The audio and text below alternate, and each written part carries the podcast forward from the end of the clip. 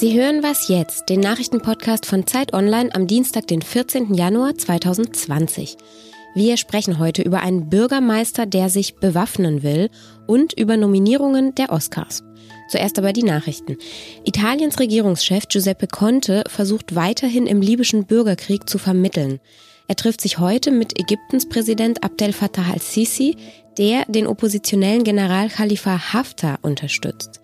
Gestern hatte Conte sich schon mit dem türkischen Präsidenten getroffen, Recep Tayyip Erdogan, der wiederum auf der Seite der international anerkannten Regierung von Tripolis steht. Seit dem Wochenende gilt eine Waffenruhe zwischen den beiden Kriegsparteien in Libyen. Wie weit darf der Bundesnachrichtendienst die Kommunikation und den Internetverkehr im Ausland überwachen? Mit dieser Frage befasst sich das Bundesverfassungsgericht heute und morgen in einer zweitägigen mündlichen Verhandlung.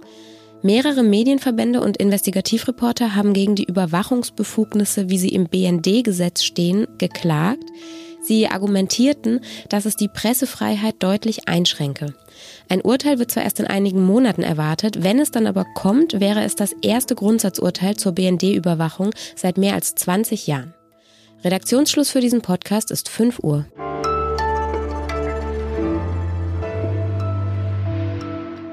Guten Morgen, herzlich willkommen zu dieser Folge von Was jetzt? Mein Name ist Simon Gaul.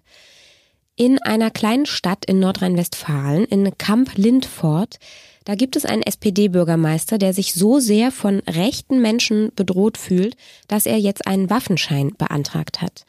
Dieser Antrag wurde abgelehnt, aber jetzt klagt der Bürgermeister, weil er sagt, er sei dazu berechtigt.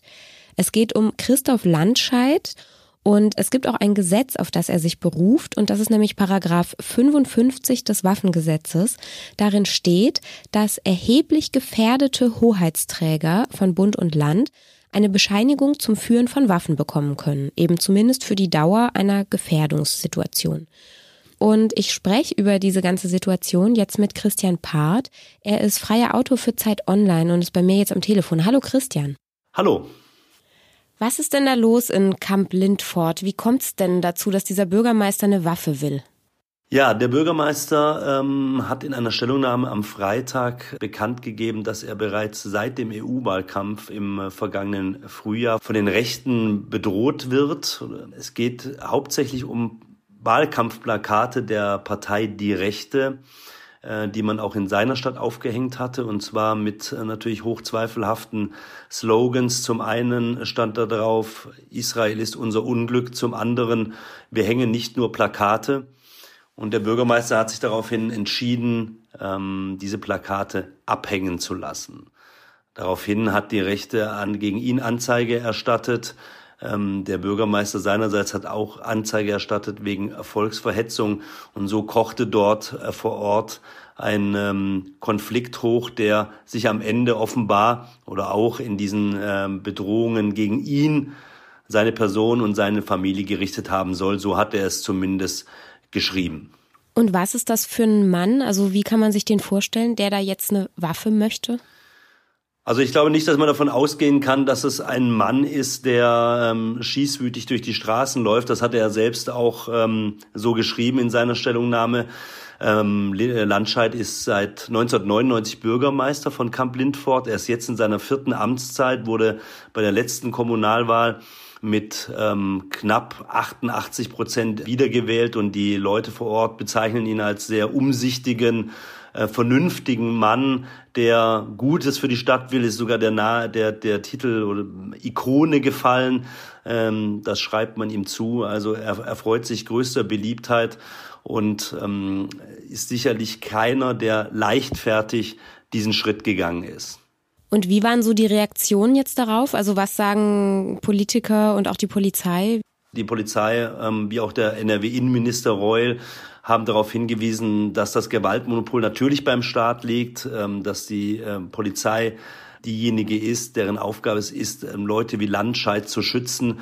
Nur Landscheid selbst hat darauf aufmerksam gemacht, dass auch die Polizei in die er durchaus Vertrauen habe, äh, nicht in der Lage sei, ihn äh, zu jeder Zeit und überall zu schützen. Und ich glaube, daher rührt auch dieses Sicherheitsbedürfnis, einfach auch eine Waffe zu haben für den Fall, äh, dass diese rechte Bedrohung konkreter wird. Allerdings haben auch viele Politiker gesagt, dass natürlich eine Bewaffnung am Ende nicht die Lösung sein kann ähm, für alle, sondern dass man dieses Problem, das es da offenbar gibt, gesamtgesellschaftlich ähm, auf einer ja, diskursiven Ebene natürlich auch lösen muss.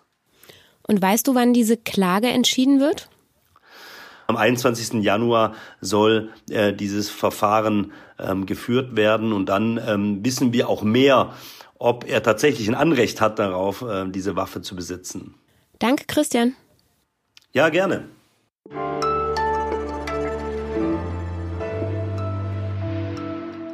Und sonst so? Konventionelles Dating ist ihm wohl zu langweilig. Der japanische Milliardär Yusaku Meizawa hat eine öffentliche Kontaktanzeige aufgegeben. Der 44-Jährige sucht eine Frau, die mit ihm zum Mond fliegt. Meizawa soll tatsächlich der erste Tourist werden, der mit Elon Musks SpaceX-Rakete den Mond umkreisen soll. Und weil er eben gerade eine neue Partnerin sucht, soll es dann wohl eben eine sein, die ihn auch auf dieser besonderen Reise begleitet. Offenbar macht er auch noch eine TV-Show daraus mit dem Titel Full Moon Lovers. Ob das jetzt alles ernst gemeint ist? Keine Ahnung. Bisher behauptet Mesawa, ja. Es klingt auch alles ziemlich ernst gemeint. Es gibt ein richtig offizielles Bewerbungsverfahren. Und für alle Interessierten an dieser Stelle, Bewerbungsschluss ist der 17. Januar. Viel Glück!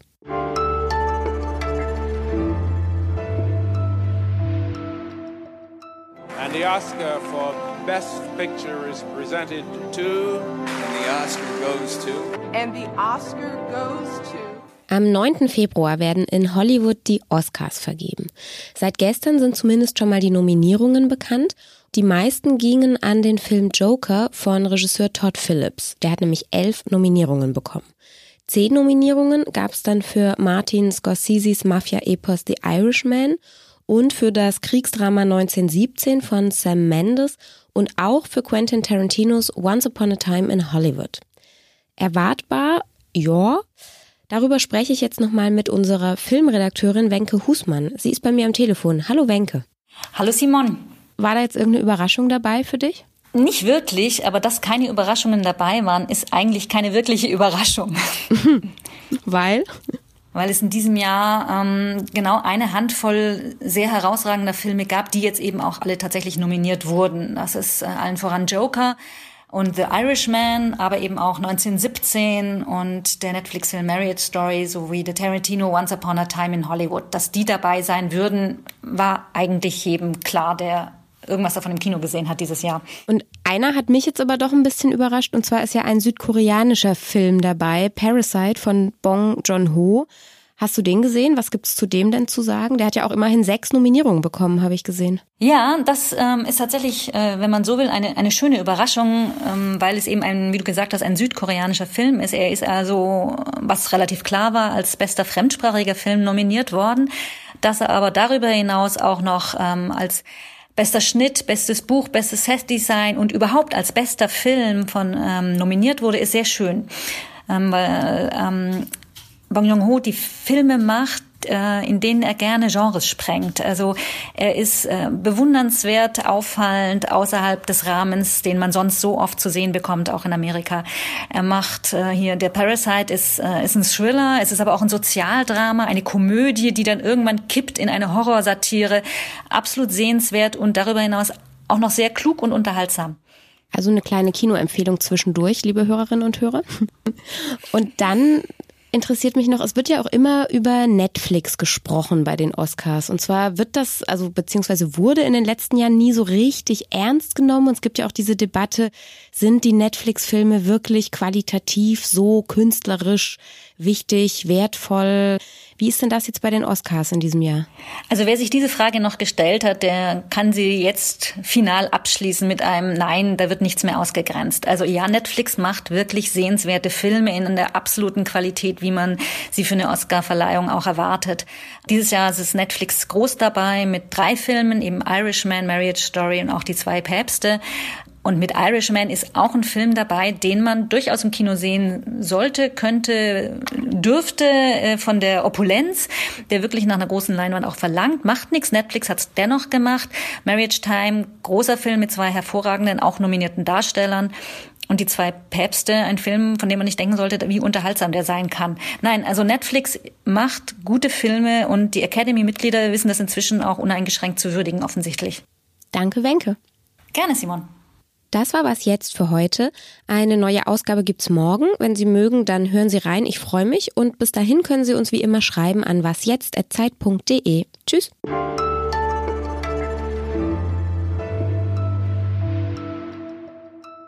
Und sag mal, dieser Slogan oder beziehungsweise Hashtag aus den letzten Jahren, Oscars so white, der wäre immer noch gültig, oder?